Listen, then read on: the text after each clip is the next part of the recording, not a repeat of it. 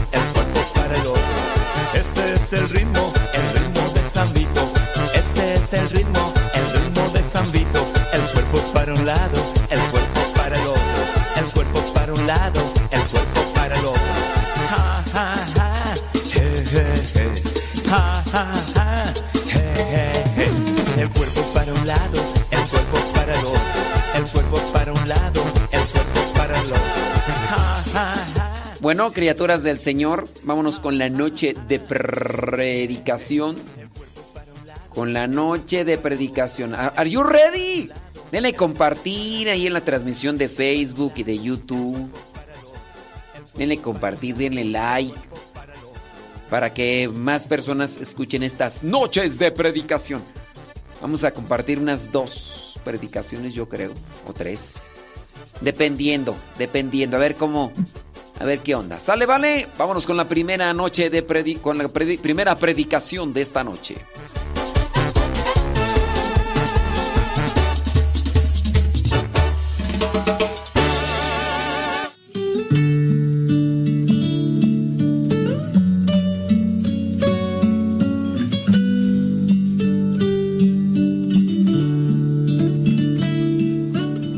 Dentro de las actividades que todos realizamos, a veces hay cierto tipo de competencia o cierto tipo de sobresalimos, eh, quizá a lo mejor llegamos a esmerarnos y se nos puede dar un calificativo con respecto a la acción que realizamos.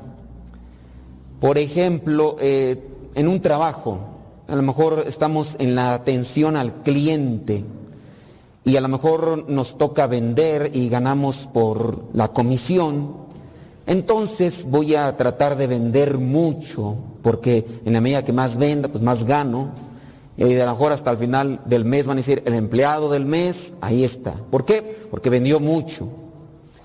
Y, así en diferentes áreas se da ese tipo de calificativos o eh, nombramientos porque somos mejores. ¿Quién de ustedes podrá a lo mejor conocer dos idiomas? Habla español, inglés, a lo mejor hasta hablan otro idioma aparte de estos dos. Así en las cosas que realizamos, ¿quién de ustedes será la mejor cocinera? ¿De las mujeres, de los hombres? ¿Quién será mejor?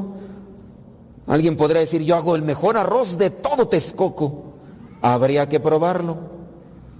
Habría que probarlo. Yo soy el que, ¿qué? El que realizo mejor esta acción, ¿no? O a lo mejor yo soy el que proclama mejor la palabra de Dios, no como es que se equivocan. Y a lo mejor hasta nos vanagloriamos, porque a mí cuando me toca yo no me equivoco, mira, eso cada rato se equivoca, ¿no? Y empezamos a echarnos incienso nosotros mismos, presumiendo de que a lo mejor sí tenemos un talento, pero solamente es para vanagloriarnos. Dentro de nuestras funciones, quizá a lo mejor a nosotros se nos note con una calidad diferente a los demás. A lo mejor alguno de ustedes hace bien la limpieza, quien no nos califica. No barriste aquí bien y, a lo mejor si saben barrer, ¿no? O no trapeaste, o, no lavaste bien los platos y los vasos y se nos da ese tipo de calificativos. Pero hay que esforzarse en eso, sí, hay que esforzarse, pero donde no nos esforzamos es en el amor. ¿Y, qué es el amor? El amor no es solamente una cuestión sensual, como a veces nos lo presenta el mundo. incluso, mire, se lo voy a aplicar y no es que se lo esté echando en cara, ¿verdad? Amor hasta para participar de misa. Quien no tiene amor se está jeteando. y eso refleja cuánto amas la misa. Estás despierto. Yo sé, al ayer te desvelaste, andas cansado. Pero hago el esfuerzo porque estoy en algo de lo que estoy enamorado. Cuando uno está enamorado, o los que están enamorados, pueden llegar la una, dos, tres de la mañana y hablando. Y el sueño a veces lo sientes, pero no importa. ¿Por qué? Porque estoy enamorado. Pero no, a veces también aquí en la misa hay algunos que ya tienen esa costumbre que nomás llegan y se arranan y ahí están con la mendiga jeta. Disculpen, pero allí se refleja el cuánto amor tienes por la oración. La, misa es una oración. Y ahí se ve. El único lugar donde te aplastas y no te duermes es cuando estás tragando. Ese es el único lugar. Porque llegas acá y luego, luego. Y luego todavía te sales criticando. No me gustó la misa, pura pedrada. Pues para que entiendas. Pues sí, pues ni modo que les hablemos acá bonito, amor. ¿Qué es el amor? El amor es corrección. Cuando uno se ama, uno se corrige, se exhorta, sí, también se anima. Pero si no hay amor, los papás nos quieren mucho, nada más que a veces nosotros no lo entendemos. Nos dan nuestras buenas correcciones, nos regañan y a veces decimos, no me quiere mi mamá, no me quiere mi papá. Tarugo, por si, si nos diéramos cuenta que por eso nos corrigen, porque nos aman y quieren que seamos mejores, si no nos quisieran y nos dijeran nada, púdrete tú muchacho, haz lo que te dé tu pinta gana. Perdón, ya estoy ya enchilado. Pero es que es eso, uno está adolescente y uno está estúpido. Porque uno reclama. Me, me ha tocado escuchar a algunos adolescentes, a mí no me tocó hacer eso, pero sí me ha tocado escuchar a muchos adolescentes que ya se quieren largar su casa porque no aguantan a sus papás, por la exigencia. Pero dentro de todo ese amor, estudia, hijo, prepárate. Ay, ay, ay, ya me voy a largar de la casa. ¿A qué te vas a largar de la casa? ¿A trabajar? Vas a ver cómo te va a ir. Es, también es ese amor. Y, y, a veces no, no nos damos cuenta. ¿Qué es el amor? El amor es corrección. El amor también es paciencia. No desesperarse. Papás a veces se desesperan con los hijos. Ya lárgate. Ya haz lo que te, también es paciencia. El amor es comprensivo. El amor es servicial. El amor, vamos a ir a ver, a ver chen ahí los para que no se me duerman, porque están dormidos unos. O quién sabe si serán japoneses, si traen los ojos cerrados, no sé. Mejor son chinos, coreanos, ya quién sabe qué. Primera carta a los Corintios capítulo 13, versículo 4. Tener amor es saber soportar. A ver, soportar no es, pues ya lo aguanta este viejo panzón borracho. No, soportar es, vamos a cargar los problemas juntos. Es ser bondadoso. ¿Cuántas veces no nos hace falta ser bondadosos? En el trato, en la manera como nos hablamos ahí, tratar de, van a decir, pues a ver, aplíquelo, pues usted no está acá ofendiendo, no está diciendo esas cosas bien feas. Pues sí, pero es que hay veces que también hay que hablar un poquito fuerte. Pero dentro de esa bondad es estar disponibles para ayudar. Es no tener envidia. Hasta veces entre los mismos esposos tienen envidia. Uno porque tiene profesión, el otro porque no, porque no quiso estudiar, por flojo, por baquetón, por talegas. Y tienen ahí envidia. A lo mejor los dos trabajan y a lo mejor la esposa gana más que el esposo y ahí está cada rato haciéndole celos, echándole pleito porque envidia. ¿Envidia de qué? A lo mejor también tiene envidia porque él es alegre y ella media aburrida, media amargada, media no sé qué, y también a eso le tiene envidia. A ti todos te hablan, a mí nadie me habla. No le tengas envidia, pues trata de asimilar un poco. Ni ser presumido, ni orgulloso, ni grosero. Ay, te quiero mucho, mi vida. Pues sí, nada más les dices eso un rato, y al rato ahí estás ofendiéndola a la esposa o al esposo. Eres un inútil, bueno, para nada o el esposo hacia la esposa, también ofendiéndola con, con palabras altisonantes. se escucha a veces feo utilizar este tipo de palabras entre los, entre los que dicen que se aman. Y allí están ofendiéndose con, con palabras grandes, así, toscas. ¿Qué es eso? No ser grosero, ni egoísta. A ver, esposos, es que la señora anda, trabaje y trabaje, y, tú, y ahí plastado ahí en el sofá mirando la televisión. ¿Ya está la comida? Pues ayúdale, talegas. Pues sí, nada más ahí tú viendo la televisión y ya, es que yo también trabajo y ella no, esa ella está divirtiendo, ¿no? Está ahí pasándola bien, uy, qué, uy, yupi, aquí bien cansada, uy, yo feliz, uy, échenme más ropa, te voy a lavar y al mismo tiempo voy a cocinar. No, eso también es cansado. ¿O no, señores? Ahorita aprovechense, ahorita no les dicen nada a los viejos, y digan, sí, cierto, padre. Ya cuando lleguen a su casa a ver cómo les va, ¿verdad? Pero aquí por lo menos sí es cierto, padre, sí es cierto. Échele más, padre, échele más. A ver si ya cuando llegue el viejo se pone a lavar los platos, por lo menos. Ser egoístas, debemos pensar en nosotros mismos. ¿Por qué, ¿Por qué se destruyen muchos matrimonios por egoístas? Dicen, ¿por qué se destruyó este matrimonio por infidelidad? No, antes de la infidelidad estuvo el egoísmo. ¿Por qué se destruyó este matrimonio? Es que se la pasaba siempre en la casa de sus papás. ¿Y eso qué es? Egoísmo, nada más pensaba en ella o en él y por eso se la pasaba allá. ¿Por, qué se separaron? Es que andaba de borracho. ¿Por separó porque él siempre andaba borracho? No, por egoísta, porque nada más andaba queriendo saciar sus apetencias de lo que es la sensación del alcohol. El egoísmo, si fue infiel, si nada más con los papás, si los vicios, eso es egoísmo. Nada más que una vez ya dice, las consecuencias. Es no enojarse ni guardar rencor. ¿Cuántos de ustedes tendrán dos días que no se hablan? Y hay algunos que hasta meses y años. Y viven en la misma casa, se acuestan en la misma cama, espaldas frías, jeta larga, cara fruncida, de por sí estamos feos y luego con esa mendiga jeta. Yo nomás les digo, yo, a mí me gana a veces también el enojo, yo, ¿para qué me amuelo más? Entonces, ahorita hasta las tapabocas nos libran, pero no es Enojarse ni guardar rencor. Es no alegrarse de las injusticias, sino de la verdad. Tener amor es sufrirlo todo, creerlo todo, esperarlo todo, soportarlo todo. Muchos de ustedes, conforme van pasando en el matrimonio y van aguantando los golpes de la vida, de repente ya entienden qué es amor.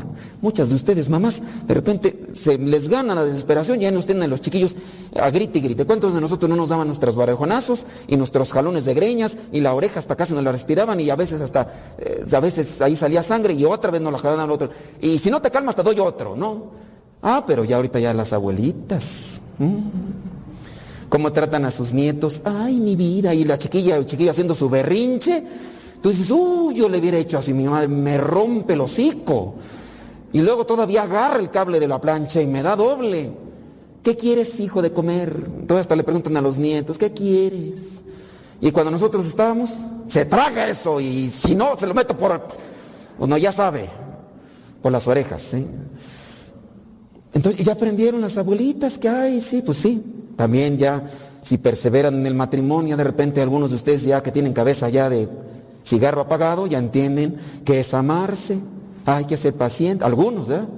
Los que no ya tronaron, pero ya cuando dicen, ay, sí que es amar a la pareja y a veces hasta dan consejos, pero los hubieran vivido desde el principio y hubieran sido todavía más felices. Pero a veces ahí nos pasa, dice el versículo 11, cuando yo era niño hablaba y pensaba y razonaba como un niño. ¿Cómo piensan los niños? Caprichosos, berrinchudos también. Pero al hacerme hombre, dejé atrás lo que era propio de un niño. Hacerse hombre, madurar en la fe, madurar en lo que es el amor, la caridad, saber lo que me ayuda y le ayuda a los demás. Ahora, versículo 12, vemos de manera indirecta como en un espejo y borrosamente, pero un día veremos cara a cara. Mi conocimiento es ahora imperfecto, pero un día conoceré a Dios como Él me ha conocido siempre a mí. Sí, somos muy buenos a lo mejor trabajando, somos muy buenos haciendo las cosas, pero ¿por qué no nos hacemos más buenos en el amor? Podríamos ahí tomar lo que es del 4 al 7, bondadosos, alegres. ¿Cuántos de ustedes, no matrimonios, andan ahí con, con, su mala cara? Ya ni se sonríen. Y muchos de ustedes ya grandes, ni, un beso se dan. ¿Por qué?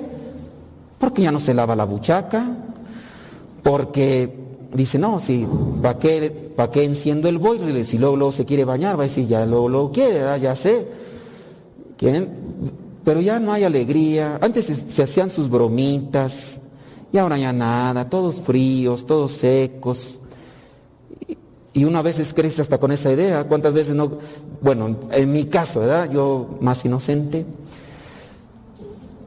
No sé ustedes, pero yo ya estaba grande, ocho años, algo así, y miré una novela, Mundo de Juguete, Graciela Mauri, Irane Hoy, eh, ¿quién era el señor? Enrique qué? Enrique Rubal. No, ustedes son de Parchís para acá, pero en aquellos tiempos esa novela, me acuerdo ahí que sale Irane Hoy, eh, matrimonio, se dan un besillo, un besillo más fuerte, ¿verdad? No tan picorete. En la siguiente escena sale la mujer y dice, ya estoy embarazada. Y yo no sabía. Dije, ay, con razón mis papás no se besan, porque si se besan se embarazan y luego, ¿para qué? No, y es verdad. Ahorita mis papás igual me podrán escuchar y yo les echo carro en, la radio. Yo no me... Así como soy ustedes con, ustedes, así soy con mis papás. Y, y ellos me están escuchando ahí la radio y yo digo, pues por eso no, ellos... Yo nunca los he visto darse un beso. A lo mejor ahora que los vean van a decir, pues nomás para que no diga nada ya mi hijo, ¿verdad? Pero nunca mire. Y así, fríos, secos, rencorosos, enojados, orgullo, soberbia, resentimiento. Ahí vamos cargando y nos vamos haciendo viejos en eso, pero no nos vamos haciendo más grandes en el amor. En, en el Evangelio se habla de ser profeta Jesús llega a su pueblo, Nazaret, y empiezan a cuestionarle. Empiezan a cuestionarle porque conocen su familia. y quieren que se hagan milagros, pero hace falta fe. También para que haya amor hace falta fe. La Madre Teresa de Calcuta tenía esta receta valiosa y que puede servirnos. Del silencio nace la oración, de la oración nace la fe, de la fe nace el amor y del amor nace la entrega. ¿Cómo quieres tener fe si no haces oración? ¿Cómo quieres tener amor si no tienes fe? ¿Cómo quieres entregarte sin ni silencio, ni oración, ni fe? ¿Cómo quieres tener paz Llegas al final, al ocaso de tu matrimonio, empieza el nido vacío, los hijos se van, empieza la soledad y, y, ustedes distantes desde casi los inicios de su matrimonio. Nos hace falta fe para realmente comprender qué es el amor de Dios y entregarnos, entregarnos primeramente a Él para podernos entregar a los demás y que lo que hagamos sí sea bueno, de calidad. Te toca hacer un servicio cualquiera, atender a la gente, pero hacer un buen servicio, pero con amor. Se nota, hay gente que es muy buena para realizar sus servicios, pero hay gente que se distingue porque es buena y lo hace con amor. Cuando uno va a los restaurantes o cuando uno tiene la oportunidad de ir a pedir algo, uno se da cuenta, a lo mejor sí muy diplomáticamente, encontró todo lo que necesitaba, le puedo servir. Fríos, secos, diplomáticos, burócratas del servicio. Pero qué bonito es, ¿cómo está? ¿Cómo le ha ido? Bien, qué bueno, me da muchísimo gusto, qué bueno que anda por acá, mire, tenemos esto, lo otro, que, que le salga de adentro, no nada más para querer tener clientela. Así ustedes, los papás, las mamás cuando están sirviendo la comida, se nota también, ¿verdad? Cuando sirven el plato, cuando ponen la cuchara. Acá yo a veces me doy cuenta, andan de repente acá así, bien amorosos. Un plátano, aunque sea, pero acomodado. Y luego hay un chorro así como de chocolate. Dije, Masterchef o qué. Así, no, luego pues hacen figuritas, digo, uy, hoy sí se andan acá, pero hay otras veces que nomás ahí el plátano está sin pelar. Dije, oh, no, ahorita anda. A veces así andamos. Ahí van a decir, pues padre, chanclas, el burro hablando de orejas, ¿verdad? otras veces nos habla con amor, con caridad. Y mira, hoy también, pues sí, pero pues de eso habló la lectura. Pues a mí no me echen la culpa, ¿verdad? Hay que, hay que nutrirnos en el amor, tratarnos. ¿Qué nos cuesta una sonrisa entre nosotros mismos? Sí, yo entiendo ahorita el tapabocas, pero la sonrisa a veces sale por los ojos. O se ve una persona alegre por los ojos. Se ve una persona enojada por los ojos, confusa. Se ve. Y esa alegría también nos hace falta en nuestros tiempos. Estas secuelas del COVID y todo llevan a la depresión, a la tristeza, al nerviosismo, a la ansiedad. Y luego todavía si nosotros no nos preocupamos en llenarnos en el amor, en la alegría, pues más nos lleva la fregada. Venía hace rato platicando con una persona y me dice, gracias, porque los programas en la mañana, dice, le pone chispa y dice, yo a veces estoy sola y con estas secuelas de ley, pues uno tiende y pues ya, no dice mucho bueno, pero por lo menos estoy alegre. Dije, ay, bueno, qué bueno que me dice, ¿verdad? Pues es sincera. Pero alegrarnos. El amor hará eso. Si nos llenamos del amor de Dios, vamos a hacer eso y muchas cosas más. Pidámosle al Espíritu Santo que nos ilumine y que regresando a la casa digan, viene lleno de amor por la forma como me habla y por la forma como me trata.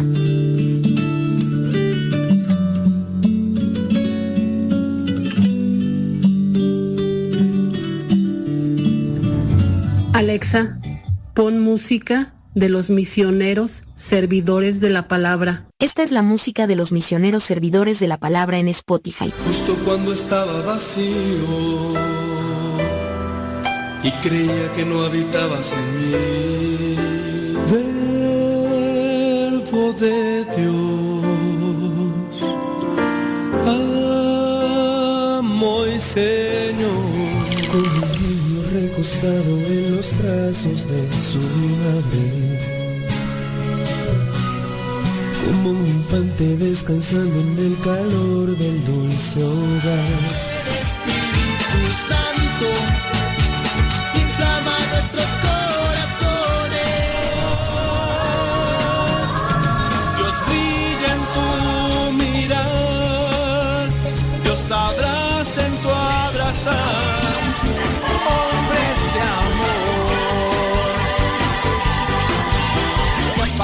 cerrar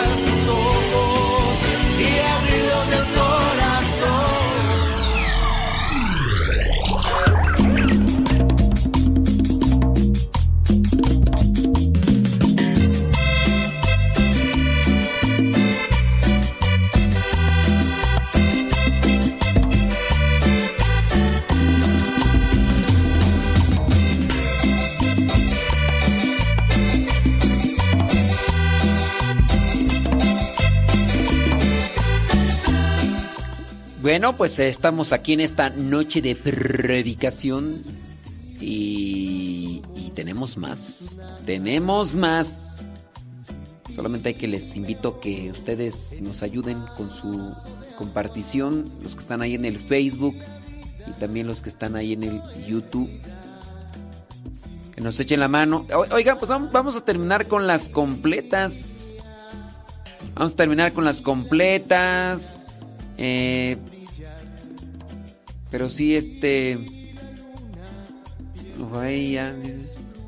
Yo quisiera que mi pareja me ayudara por lo menos a poner el agua para su café. Ay, fuertes declaraciones, eh, fuertes declaraciones. Déjame ver acá en el. Oye, tú, este. En el Facebook no se está transmitiendo, se cortó la cosa aquí. No, sí se está transmitiendo. Solamente en la mañana hubo problemas, ¿no? Que se cortaba cada rato. Sí, en la mañana sí que dos veces le intenté, pero yo pensé que era alguna cuestión. No, dicen que estaba a nivel, a nivel general el, el Facebook y demás. Estamos poniendo una rolita, pero ahorita viene la predicación. Gracias, eh, dice Barrachava, Evangelina Gutiérrez, José Luis Lara, Ramón Alberto, gracias, Mayra Barajas, Noé González, saludos Marilí, Jiménez Fellita que están ahí en el Facebook, muchas gracias, ahí en el YouTube. Anaí Rodríguez, Leti Núñez, gracias. Y igual si quieren mandar un mensajito ahí por el Telegram, arroba cabina radio sepa. Estas predicaciones van a estarse subiendo ya también al Spotify y al canal de YouTube de manera separada. El canal de YouTube que se llama Sermones Bíblicos Católicos.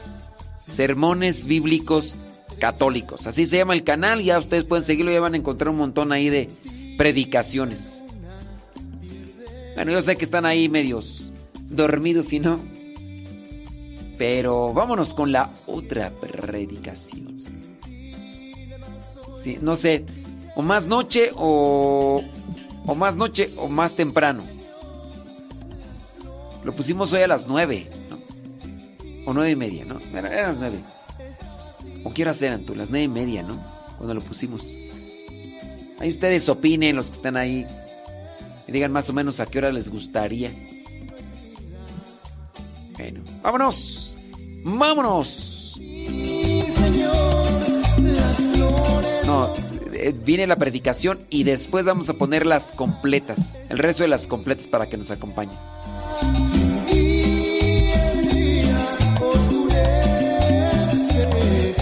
En Spotify todavía no lo subo como tal pero van a encontrarlo ahí en Spotify eh, como Modesto Lule.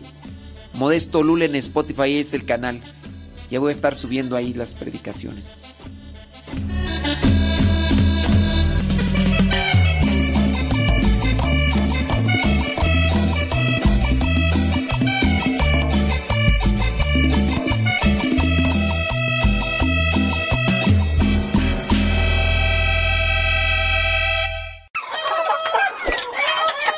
Alexa, pon Radio Cepa. Esta es Radio Cepa, la radio de los misioneros servidores de la palabra.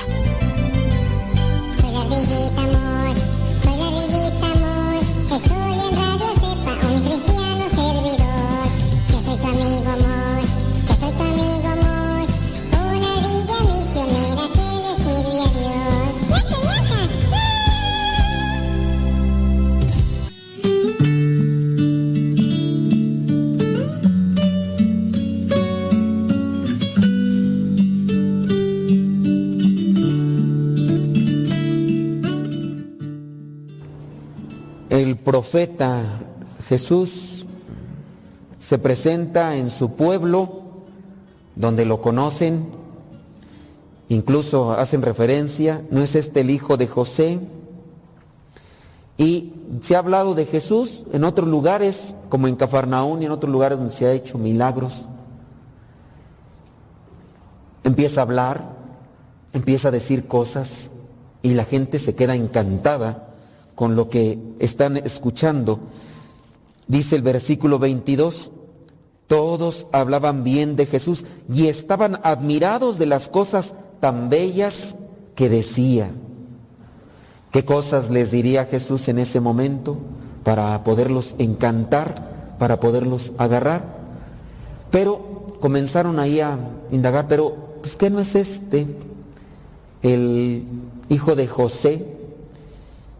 Y obviamente ya vendrá Jesús a remarcar sobre esto de los profetas. Un profeta no es bien recibido en su propia tierra. Esa es sin duda una de las situaciones por las cuales nos podemos enfrentar nosotros. Ustedes, cuando adopten bien su papel de profetas, los que han tomado ya los cursos bíblicos identifican bien qué es un profeta. Un profeta, el que anuncia la palabra de Dios y el que denuncia las injusticias. Un profeta tiene que ser el que da a conocer la buena nueva, pero la vive no nada más es el que da a conocer y no la vive, no. Ese sería un farsante, un hipócrita y a veces nosotros caemos en ese estado. Pero el profeta es el que se esfuerza en vivirlo. Y algunos de ustedes han estado ya en la lucha y han manifestado la buena nueva con sus palabras y con sus acciones. Pero muy seguramente ya empezaron a tener rechazo de su propia familia y empezaron allá a criticarlos y a juzgarlos y a señalarlos o incluso hasta agarrando una lupa para encontrarle los mínimos defectos que tengan y agrandárselos, porque tenemos defectos, no quiere decir que no tengamos defectos, tenemos defectos.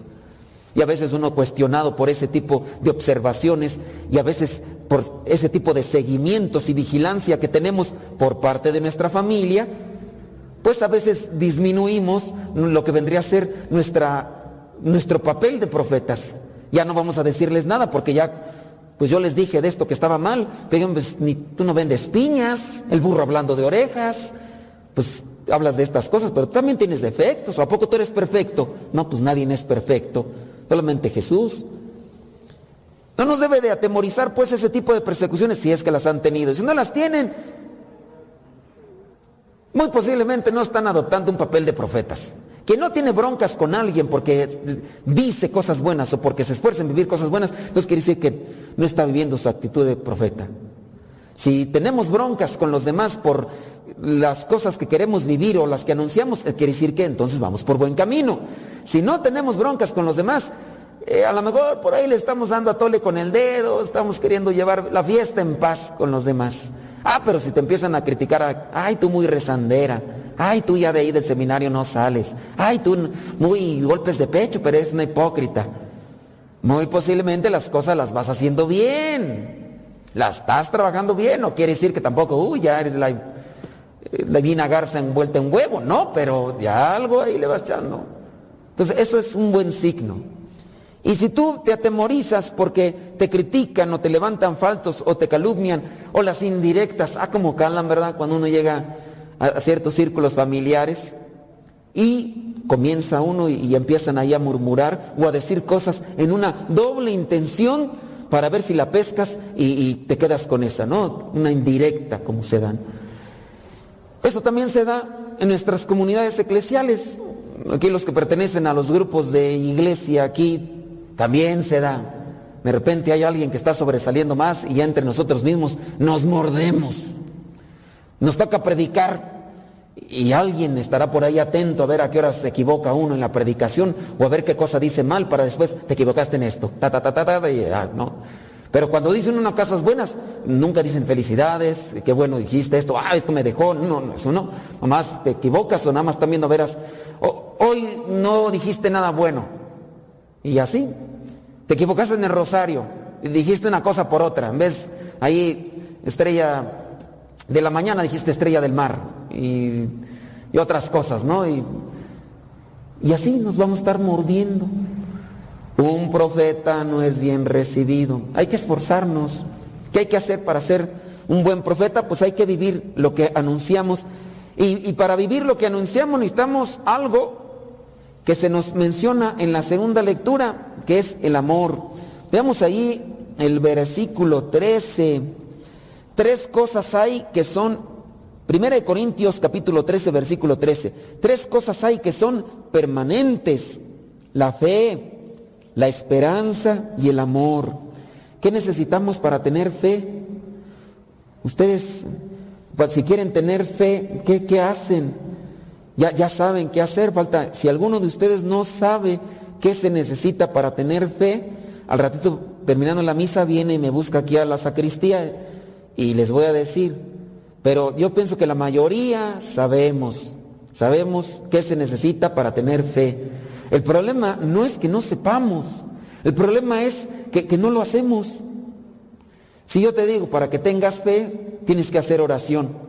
Pero si no haces oración, vienes, Padre, ahí rece por mí para que Dios me aumente la fe. Pues no, pues también tú tienes que rezar.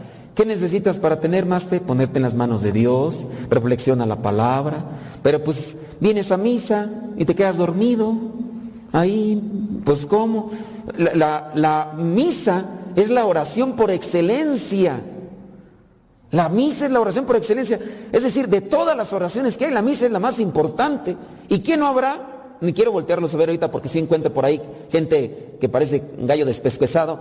Pero sí hay gente que viene y apenas y, el único lugar donde no se sientan ni se duermen es en el comedor. Pero sí, o sea, y, y quiero tener fe. Ay, es que me va bien en la vida. ¿Por qué te va bien mal en la vida? Me va mal en la vida porque no tengo fe. ¿Y por qué no tienes fe? Ay, quién sabe, no sé. Ay, reza por mí. La Madre Teresa de Calcuta decía, del silencio nace la oración, de la oración nace la fe, de la fe nace el amor, del amor nace la entrega, de la entrega nace la paz. Eso es una cadenita, es una consecuencia, todo. Por eso no hacemos oración. Fe, esperanza. ¿Qué necesitamos para tener esperanza? Pues fe. ¿Esperanza en qué? Esperanza en que las cosas van a mejorar, esperanza en que el Señor va a actuar en su momento. Si, si yo soy fiel, yo tengo esperanza que el Señor va de alguna manera a actuar en mi vida. Tengo esperanza, las cosas van a ser mejores.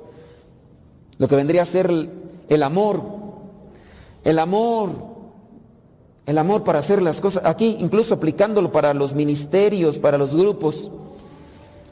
Veamos ahí el versículo 31 del versículo 12. Ustedes deben ambicionar los mejores dones. Si hiciéramos una lista todos los días y le pidiéramos al Espíritu Santo, concédeme este regalo, que eso es lo que significa la palabra don. ¿Qué, don necesitan o qué don necesitamos en nuestras vidas? O a lo mejor ni siquiera nos hemos detenido a mirar qué don necesito en mi vida. Podemos ver, por ejemplo, algo tan pequeño, ¿no? Los siete dones del Espíritu Santo. Me imagino que a lo mejor hasta no lo sabemos desacomodados, pero no lo sabemos. El don de ciencia, la paciencia, fortaleza, aunque no son solamente siete, hay muchos. ¿Cuáles necesitamos? ¿Y cuando los pedimos? Hasta que nos llega la lumbre a los aparejos. Ya cuando andamos bien mal, ahí sí, ayúdame Señor, pero antes no pero pedirlos, hay que ambicionar los mejores dones. Que hiciéramos de nuestra oración cotidiana todos los días pidiéndole a Dios ese don en específico, ya detectado, necesario para nuestras vidas. Dame este don. La humildad. ¿Quién no necesita de la humildad? Todos necesitamos de la humildad. Unos más, otros menos. Todos necesitamos de la humildad. Y así podríamos ir mencionando, ¿no? Pero hablar del amor. Fíjense, si hablo las lenguas de los hombres y aún la de los ángeles, pero no tengo amor, no soy más que un metal que resuena. Sí, podría haber entre nosotros algún políglota, una persona que hable muchos idiomas, pero si no tiene amor, ya porque es políglota, uy, se cree ya el amor por encima de todo. Sí hay que tener conocimiento, pero hay que tener sobre todo amor. Podríamos cantar muy bonito, y a lo mejor hasta criticamos al maestro Benja, si no, yo canto más bonito, más porque no lo quiero apantallar, pero podría ser, ¿no? Y hay gente que tiene talentos, por ejemplo, el tocar la guitarra, y, no, no se involucran aquí, que vinieran aquí, se unen, ¿verdad? no, yo, yo allá puro concierto, puro allá eh, cosas grandes, no, aquí en la misa no voy a desperdiciar mi talento, ¿no? Amor. Y el amor también tiene, va unido a la, humildad.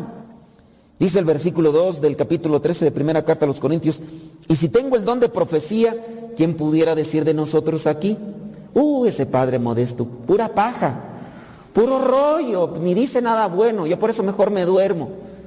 Pues sí, a lo mejor igual yo no tengo el don de profecía, pero ahí nos hace falta también humildad. Si tú lo tienes, pues también que tengas el de humildad y ayudar, porque nada más mordemos, pues.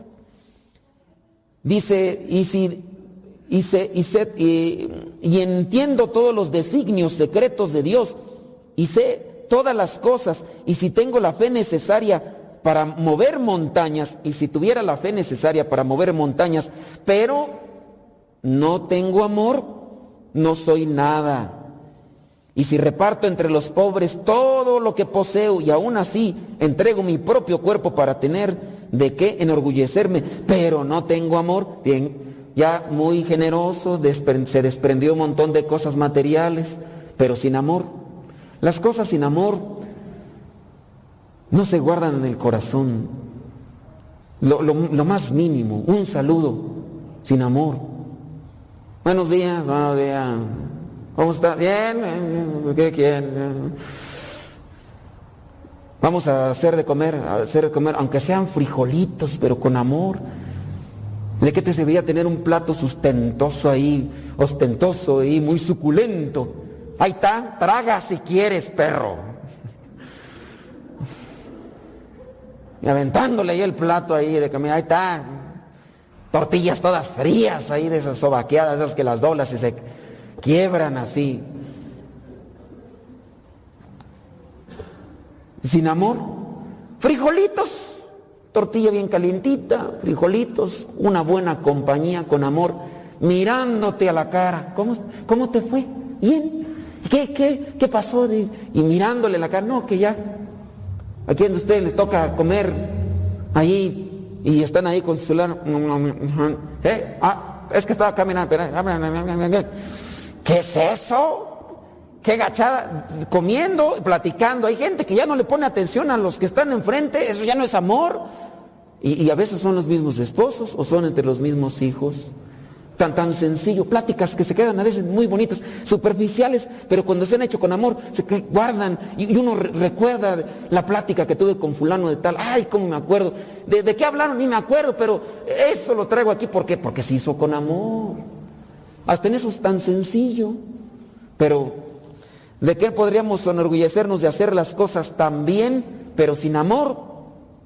Banales. Si, fuéramos profetas, tendríamos que vivir en el amor, anunciar la buena nueva, pero con amor, vivirlo, con caridad. Si vamos a corregir a alguien, pues también tener caridad, porque a veces que sí corregimos a los demás, pero los dejamos todos mordidos, todos ahí renqueando.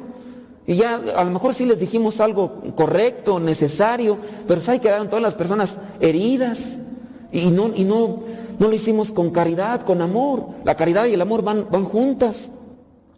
Tener amor, dice el versículo 4, es saber soportar, es ser bondadoso, es no tener envidia, ni ser presumido, ni orgulloso, ni grosero, ni egoísta, es no enojarse, ni guardar rencor, es no alegrarse de las injusticias, sino de la verdad. Tener amor es sufrirlo todo, creerlo todo, esperarlo todo, soportarlo todo. Ay, cómo, me quisiera encontrar una persona así. Nada más que no me lo pida vivir a mí, que lo viva la otra. Porque a veces nada más queremos que el amor se viva de allá para acá y de aquí para allá, nomás no. Los matrimonios a veces así son tan egoístas. Nada más quieren que a la vez la mujer esté entregándose en, todos los sentidos y el hombre egoísta, cerrado. Y por eso a veces los matrimonios no, no cuajan, no, maduran, porque nada más la mujer es la que más lucha, la que más se esfuerza, la que más se sacrifica. Tanto desde cuando están los chiquillos ahí, que hay que levantarse en la mañana, cambiarles ahí el pañalote, ahí toda una mantaota ahí, darles de comer ahí, la señora ahí de las pocas veces que me acuerdo ya cuando yo ayudaba allá a mi mamá, y, no hombre, ahí más limpiar eso, dije, ay, joder, cuando comas sopilotes, quítale las plumas, criatura. Y las mamás se aguantan eso, y las mamás allá hasta, quién sabe, es ese amor. Se lo dan a los hombres y no al amor en ese servicio. Dice el versículo 8, el amor jamás dejará de existir porque el amor es Dios y Dios es eterno. En la medida en que estemos con Dios, vamos a tener amor.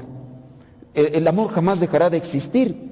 Si yo necesito amor en mi vida, pues me tengo que acercar a Dios. Pero somos carentes de amor. Incluso muchos de ustedes, estoy seguro, de los que son esposos, cuando ya conocen la palabra, cuando la asimilan, incluso su relación de amor con su pareja e, es más sublime, más dulce, más fuerte. Pero cuando están sin Dios, lujuriosos, cochambrosos, sucios, puercos, marranos, ahí le dejo. Porque el amor lo confunden con lujuria, pasión, desenfreno y piensan que entre más chucuchucu, la mujer va a estar mejor. Y no. Porque si el, si el amor fuera eso, las personas más felices y dichosas en la vida por el más chucuchucu fueran las prostitutas. Pero hay algunos que, uy, andan como en burro en primavera y piensan que la mujer va a estar bien contenta mientras más acción. Y oh decepción, no hay caridad, no hay detalles, no hay dulzura, no hay respeto, no hay atención, no hay comprensión, nada. Si en verdad esas cosas fueran la felicidad y, y fuera, las prostitutas fueran las mujeres más felices o los prostitutos. A mí me ha tocado conocer algunas personas de estas.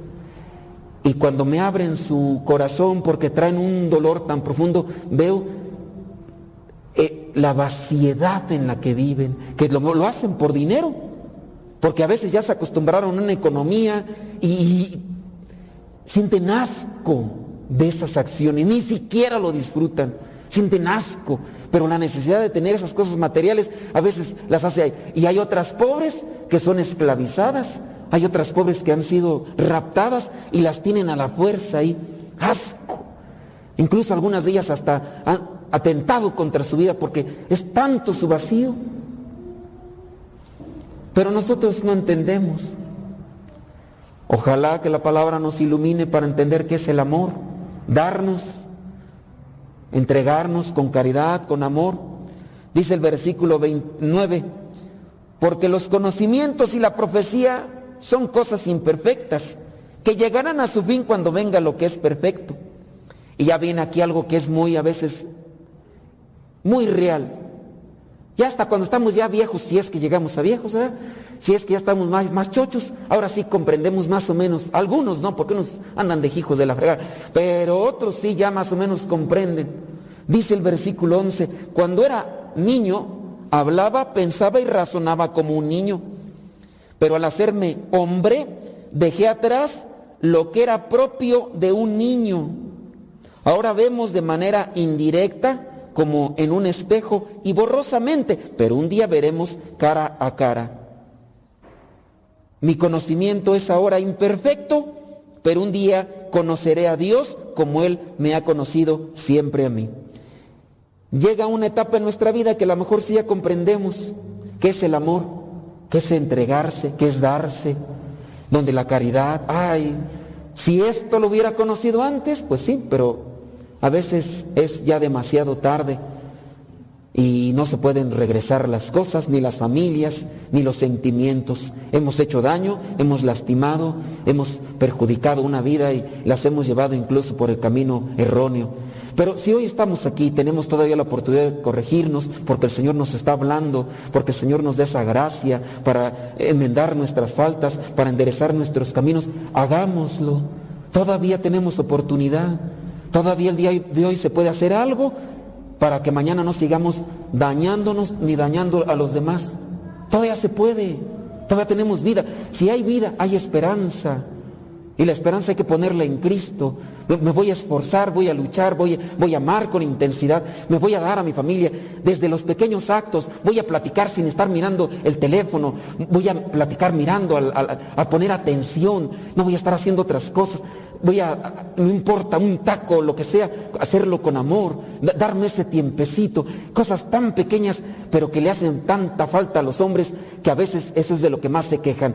Ni un abrazo me dieron, dicen algunos, ni un abrazo me dieron mis papás, ni siquiera una muestra de cariño. Siempre ahí nada más regañándome y ahí están las cosas. Sí, me rodearon de cosas materiales, pero el amor, el afecto, el cariño, la comprensión, nomás no. Y eso de, eso se queja mucha gente.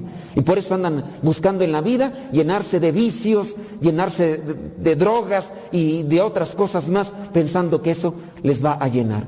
Pero tan equivocados estamos en la medida en que nos llenemos de Dios, vamos a ir comprendiendo lo que es vivir en el amor. Pues pidámosle al Espíritu Santo que nos ilumine y que nosotros asimilemos ese mensaje para que seamos felices y ayudemos a los demás también a encontrar esa felicidad que es Dios.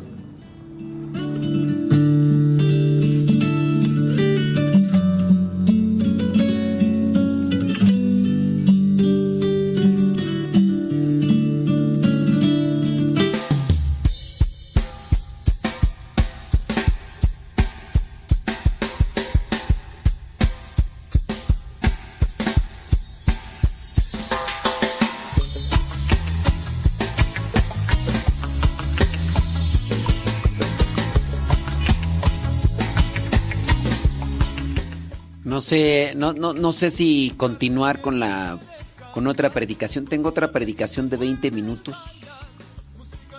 Pero ahí ya no sé si ustedes están listos.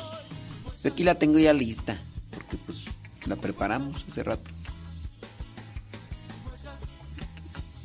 Sí. Claro. No es cierto, no, no dura Dura 17 minutos. Mándenme sus mensajitos ahí, eh, ahí en el Facebook y en el YouTube. Díganme si. O en el Telegram, díganme. Aguantamos 17 minutos más y después el resto de las completas. Digo. Puede ser, puede ser. A ver ustedes, mándenme sus mensajitos. Sí, yo sé que es noche. Yo estoy todavía acá terminando el Evangelio y todo tengo que prepararlo y demás, pero no sé si están poniendo realmente atención, están dormidos, acostados, viendo la tele y medio escuchando aquí y allá. Pero igual, mándeme su mensaje, dígame, no, pues, ¿sabes qué? Sí, no, sí, no, sí, no, sí, no, sí. Dice José Luis que la eche. Bueno, Guillermina dice sí, padre. Hay dos opiniones ahí. Eh, déjame ver en el Facebook. Pérez Laris dice que sí. Sí, pues allá en California. Aquí son las 10, allá son las. Allá son las 8. No, se aguantan todavía. Ah, Te aguantan. Pues qué. ¿Aventamos la otra predicación o son 17 minutos y después nos el resto de las completas? Deja ver en el Telegram. Dice Yolanda que, que está limpiando, que sí. Pues sí, vámonos pues. Entonces nos vamos con la otra que dura 17 minutos y después nos vamos con el con el resto de las completas en audio, que además sepan que ya se los puse ahí el resto de las completas, ya se los puse ahí también en el Telegram para que también lo recen, ahí en Modesto Lule. Sí. Pues ya encontré esta página y donde las descargo y las edito y Así que, bueno, eh, terminando la rolita, terminando la rolita, nos vamos con. Nos vamos con, con la predicación. Eh, dice, pues échela, pues ahí va, pues, hombre, pues. Ya que estamos entrados y en la barra. Vámonos. Voy a poner una rolita más movidita. Voy a poner una así. Serán, serán, serán, serán, déjame buscar de las que puedo poner porque ya es que estamos transmitiendo en Facebook. Facebook. Uy, ya se fueron acá algunos. Ay, no, hombre, oh, Dios mío. Están ahí conectados y ya se fueron. Bueno, ni modo. Vamos a poner una rolita. ¿Qué rola pongo? A ver, de las que puedo poner. Dice Candelaria Pérez que ya son las 11 en Nueva York. Pero si aguantas, Cande. ¿Qué rola pongo de las que puedo poner? A ver, la primera opción que vea, esa pongo. Eh, de las que puedo poner, eh, de las que puedo poner. Antes de... Este... mm, No, no, no aparece. A ver, una de las que pueda poner.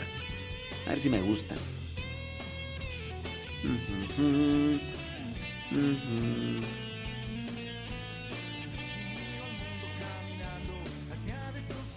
Este.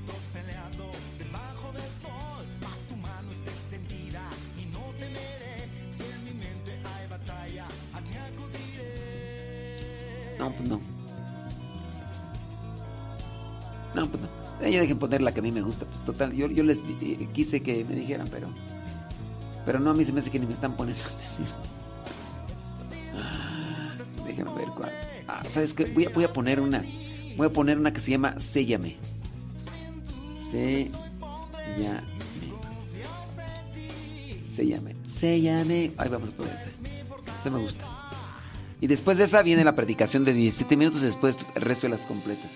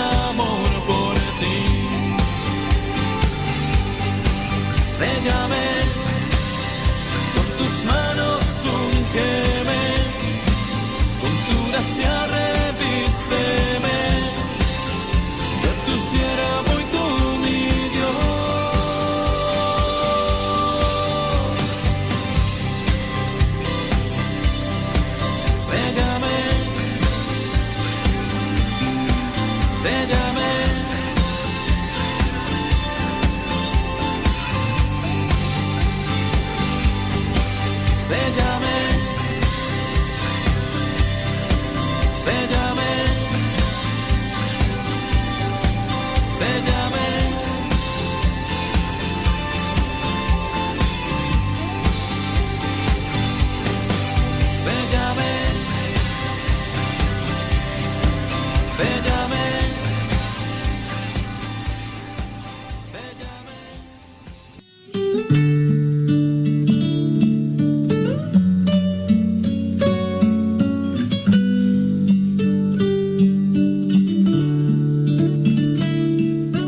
Vamos a mirar un poco la primera lectura, Jeremías capítulo 1, versículos del 4 al 5 y del 17 al 19.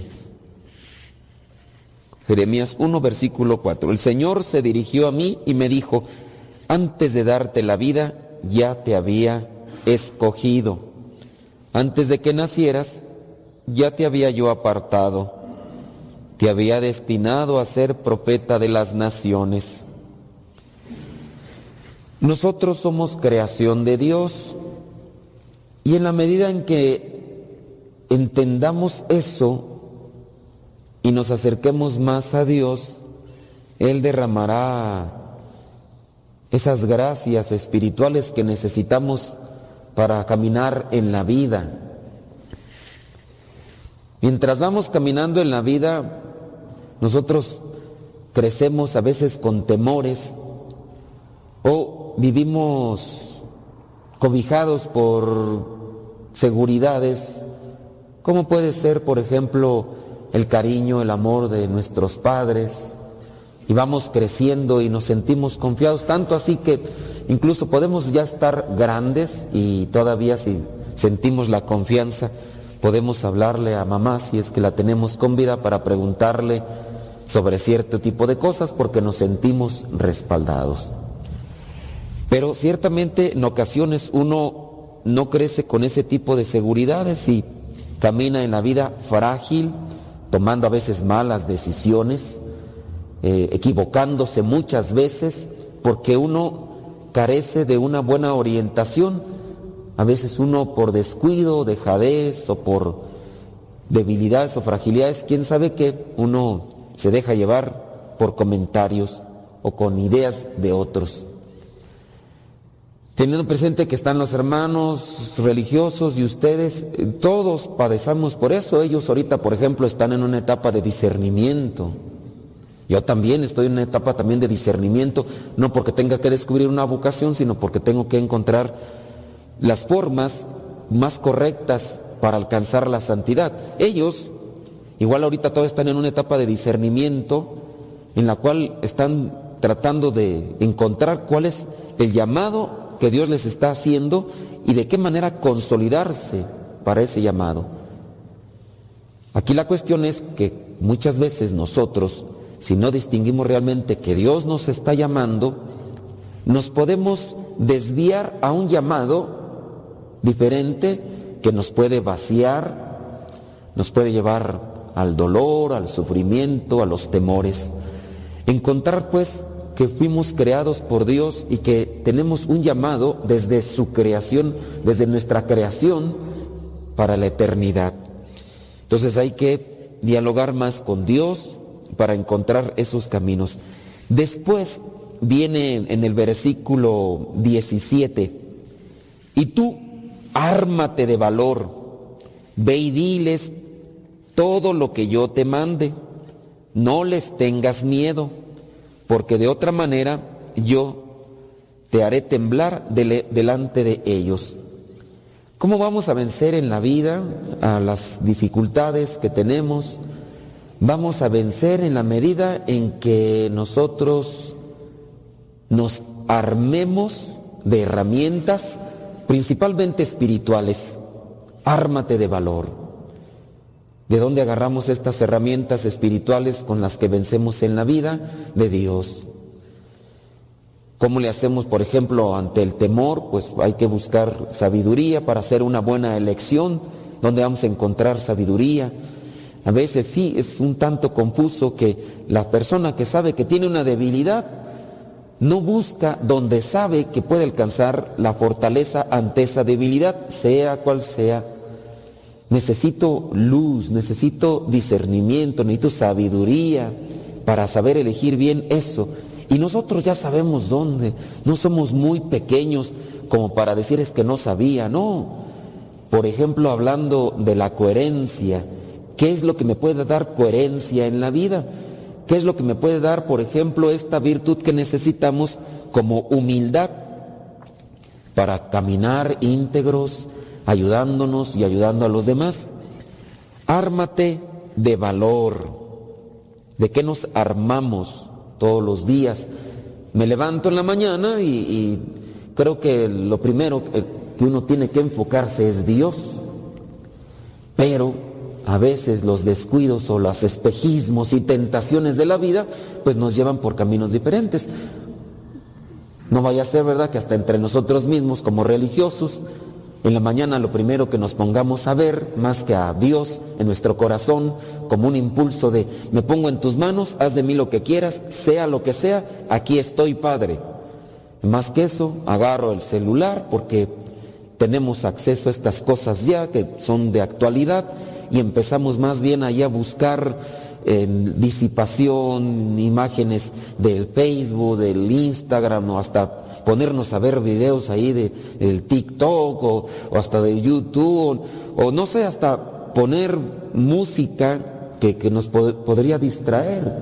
Y yo digo, tengo una debilidad, flojera, tengo una debilidad, eh, soy muy corajudo, impulsivo, ármate de valor, ármate de aquellas cosas que te van a ayudar para fortalecerte ante esa debilidad. Ármate, armarnos de estas cosas que sabemos que nos pueden fortalecer o que nos pueden orientar. Dice más adelante ahí en el versículo 18, yo te pongo hoy como ciudad fortificada, como columna de hierro, como muralla de bronce, para que te enfrentes a todo el país de Judá, a sus reyes, jefes, sacerdotes y al pueblo en general. Queremos estar fuertes como columna de hierro, como muralla de bronce, como aquí se le promete al mismo pueblo, y nosotros nos descuidamos. Ahorita analizando esta situación general que se da, por ejemplo, con lo de la enfermedad del virus, entendiendo que ya llega el virus, a lo mejor sí resistimos. Dentro de los cambios que tenemos que hacer en nuestra situación, sobre todo va a ser alimentación. Ya tratar de disminuir aquello que deteriora y debilita mi organismo, el sistema inmunológico, pues antes consumía muchas grasas, pues ya también bájale. Porque hay, que hacer un cambio, hay que fortalecerse en el organismo, hasta pareciera ser que la misma naturaleza nos está diciendo, hay que fortalecerse por dentro. Y también igual las harinas y todo aquello que contamina y que, que va incluso hasta deteriorando dentro.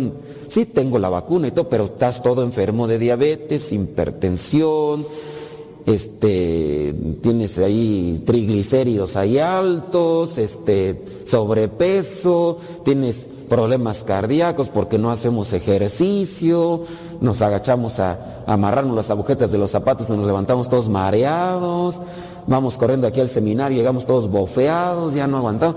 Y yo, ay no, pero, pero tengo vacunas. Pues sí, tienes vacunas, pero estás todo fregado por dentro. Entonces hasta en eso hay que fortalecerse ya.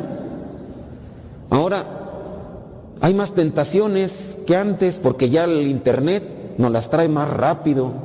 ¿Y, cómo vamos a estar fuertes ante este embate o ante este acoso que todos los días está? Ahorita los chamaquillos están bien frágiles. Me sorprende pues que hay muchos de los niños que a veces traen aquí eh, los papás y a veces uno dice una bromita pero pequeñita. Ay padre, no me ofenda.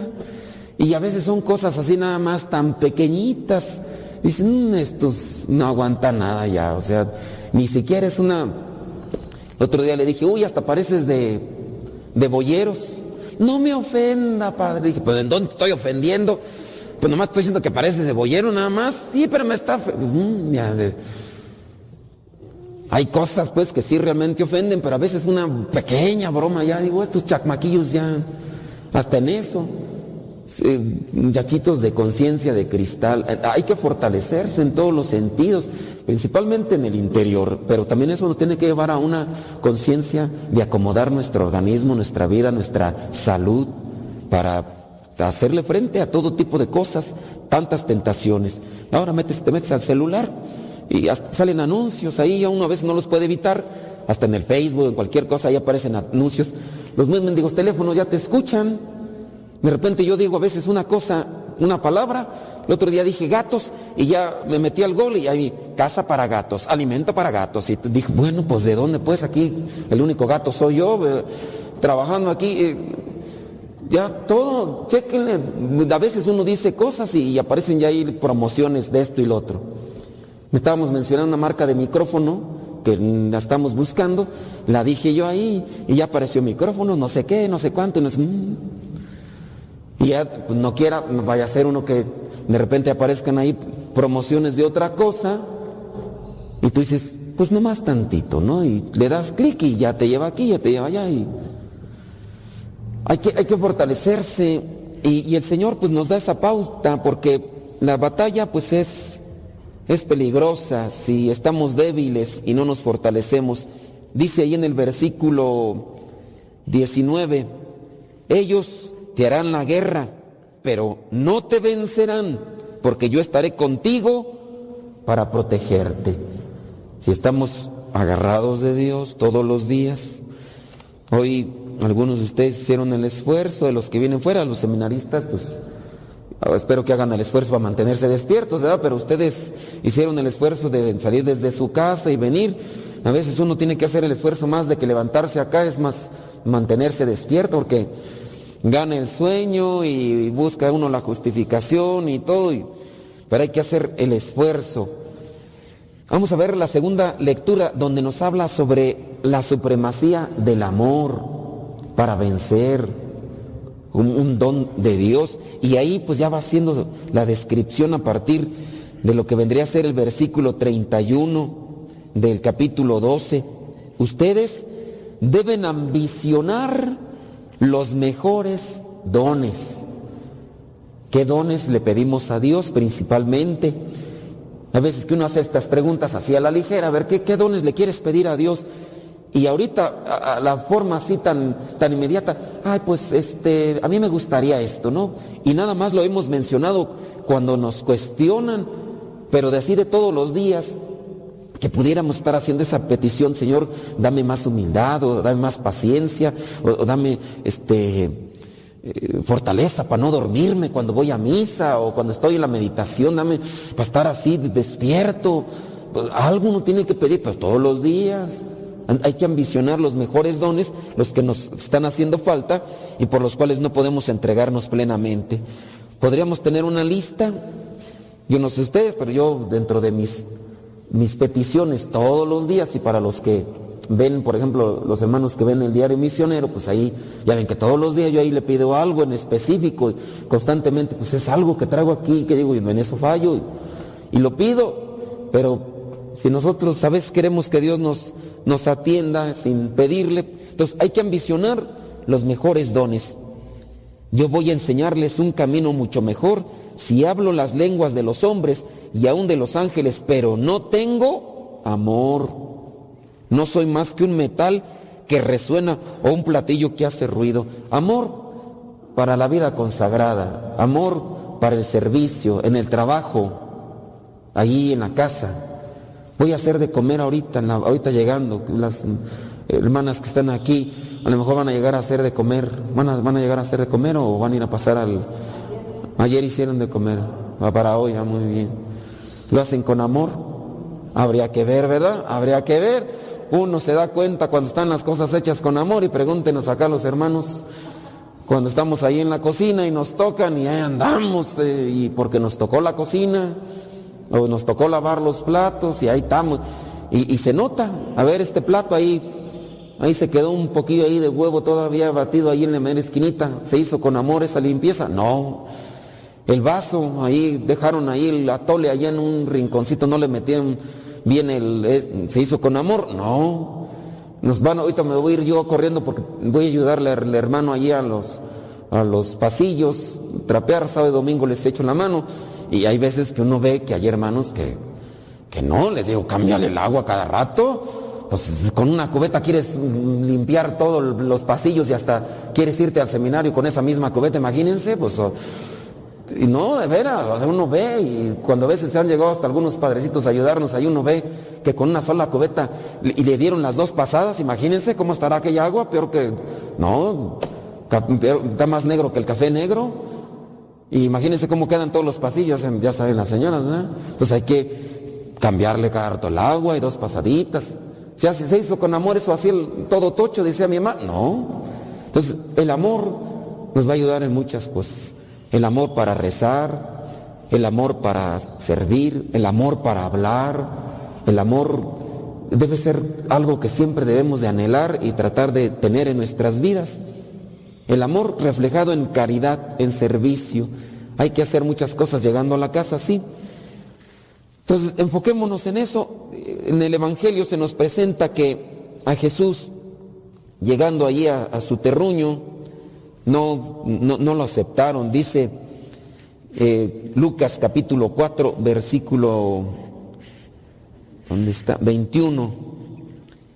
Que bueno, ahí antes menciona que llegó a Nazaret en el versículo 16, que no se notó y verdad que no se mencionó, pero ya en el versículo 21 dice, él comenzó a hablar diciendo, hoy mismo se ha cumplido la escritura que ustedes acaban de oír.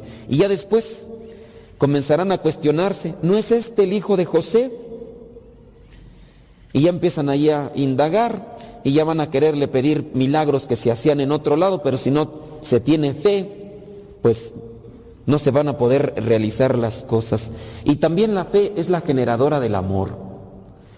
Decía la Madre Teresa de Calcuta en esta receta, sin duda eh, valuable y práctica, del silencio nace la oración, de la oración nace la fe, de la fe nace el amor, del amor nace la entrega y de la entrega nace la paz.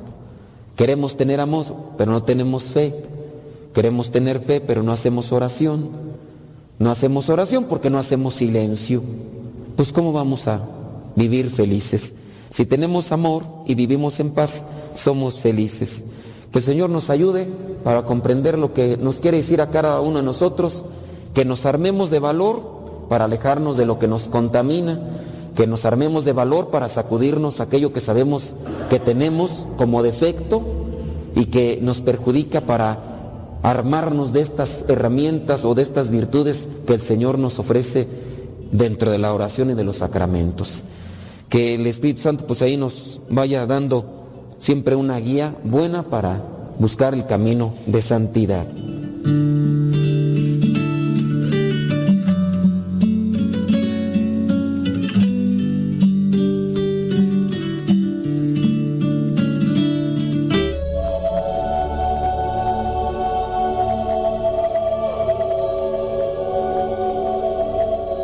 De la noche. Miércoles. Invocación inicial. Dios mío, ven en mi auxilio.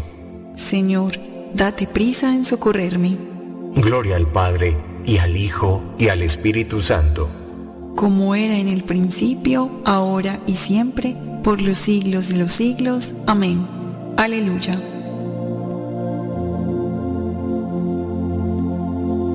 Examen de conciencia. Hermanos, habiendo llegado al final de esta jornada que Dios nos ha concedido, reconozcamos sinceramente nuestros pecados. Yo confieso ante Dios Todopoderoso y ante vosotros, hermanos, que he pecado mucho de pensamiento, palabra, obra y omisión. Por mi culpa, por mi culpa, por mi gran culpa. Por eso ruego a Santa María, siempre Virgen, a los ángeles, a los santos y a vosotros, hermanos, que intercedáis por mí ante Dios nuestro Señor. El Señor Todopoderoso tenga misericordia de nosotros, perdone nuestros pecados y nos lleve a la vida eterna. Amén.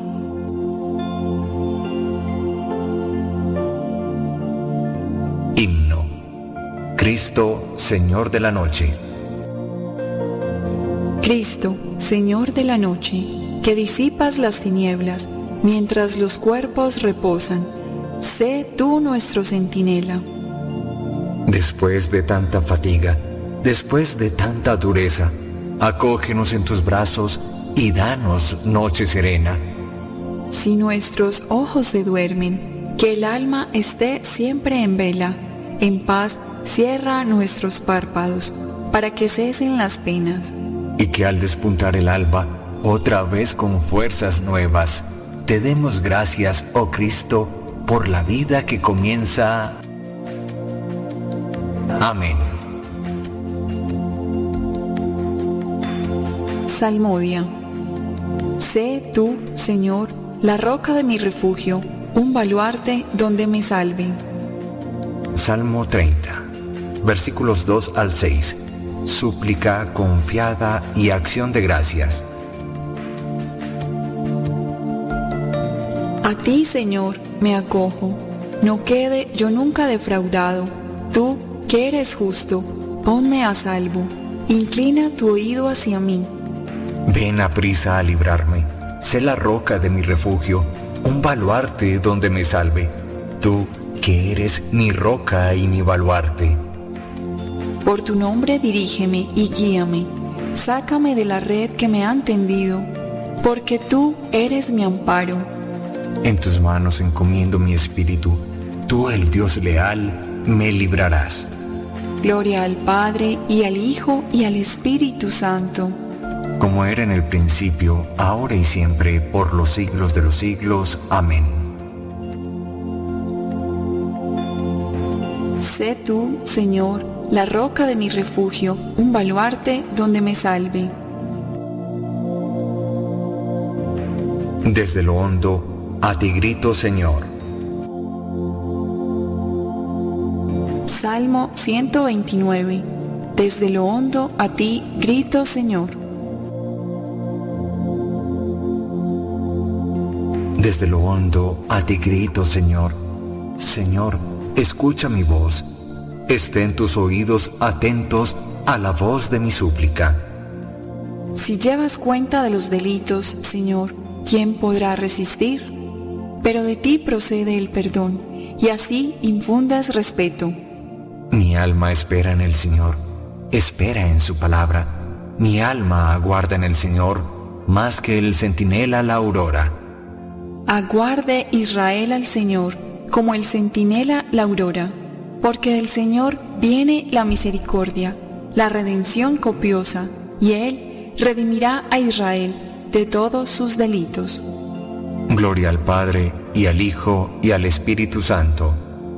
Como era en el principio, ahora y siempre, por los siglos de los siglos.